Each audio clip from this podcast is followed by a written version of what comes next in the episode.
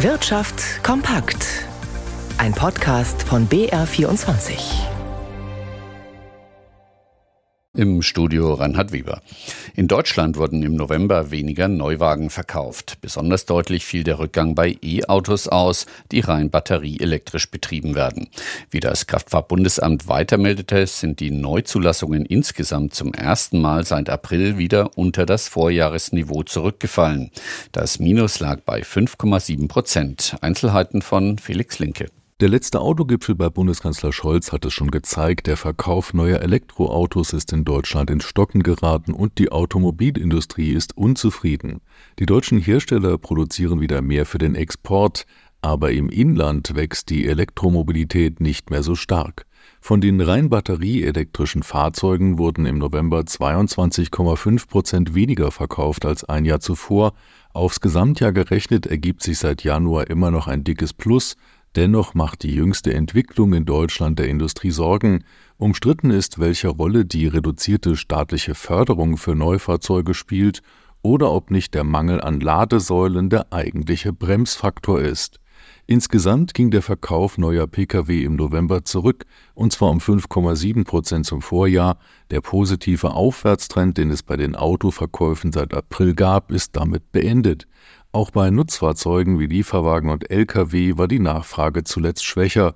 Verglichen mit dem Volumen von vor der Corona-Pandemie liegt der Markt in Deutschland immer noch um 22 Prozent zurück. Die deutsche Umwelthilfe hat es sich zur Aufgabe gemacht, regelmäßig Politiker und Unternehmen zu verklagen, die ihrer Ansicht nach den Klimaschutz nicht ernst genug nehmen. Auf gerichtlichem Wege kämpft sie gegen Einwegverpackungen, Verbrenner-Pkw und Pestizide. Nun hat sie Bilanz für das vergangene Jahr gezogen und ihre Pläne für 2024 vorgestellt. Details von Anja Dobrodinsky. In der jüngsten Auseinandersetzung vor Gericht ging die deutsche Umwelthilfe gegen die Bundesregierung vor.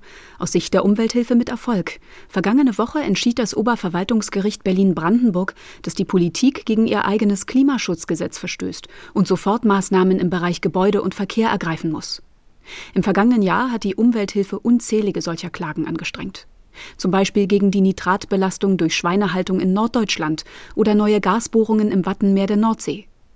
2023 war aus Sicht der Umwelthilfe das Jahr, in dem die Politik erstmals nicht nur zu wenig für den Klimaschutz unternommen habe, sondern eine Rolle rückwärts gemacht habe. Zum Beispiel in Berlin, wo Radwege in Autoparkplätze rückverwandelt wurden. Auch dagegen ging die Organisation vor. Darüber hinaus beschäftigte die Mehrwegpflicht die Umwelthilfe. Sie verklagte Supermärkte und Restaurantketten, weil die kein Mehrweggeschirr für Essen und Trinken zum Mitnehmen angeboten hatten. Für das kommende Jahr plant die Deutsche Umwelthilfe weitere Klagen. Im Januar wird bereits die erste verhandelt. Hier geht es gegen VW. Die Umwelthilfe kritisiert, dass acht Jahre nach dem Dieselskandal noch immer betroffene Pkw ohne Umrüstung durch Deutschland fahren. Sie fordert deren Stilllegung oder Reparatur. Der DAX ist momentan kaum zu bremsen. Das Börsenbarometer stellt einen Rekord nach dem anderen auf. Christian Sachsinger beobachtet die Märkte. Wo sind wir denn inzwischen? Ja, wir sind über 16.700 Punkten und das ist wirklich erstaunlich, wie der DAX auf diesem hohen Niveau heute fast kontinuierlich immer noch weiter steigt. Der neue Höchstwert 16.727. Aktuell steht der DAX damit im Plus mit einem Prozent. Der MDAX übrigens mit den Werten aus der zweiten Reihe kann fast mithalten, zumindest was den Gewinn angeht. Hier ist es ein knappes Prozent mehr im Moment, aber einen neuen Rekord kann der MDAX damit noch lange nicht aufstellen. Der aktuelle Stand, das sind 26.750 Punkte und zum Höchststand fehlen da fast 10.000 Zähler, also da führt momentan kein Weg hin. Schauen wir noch auf die Einzelwerte. Triebfeder im DAX ist heute die Fahrzeugbranche. Volkswagen ist der Topwert im DAX mit 5% plus. Porsche Holding, Daimler Truck und Mercedes schaffen alle so zwischen 2 und 4% mehr. Und noch ein kurzer Blick auf den Euro. Der steht bei ziemlich genau einem Dollar 08.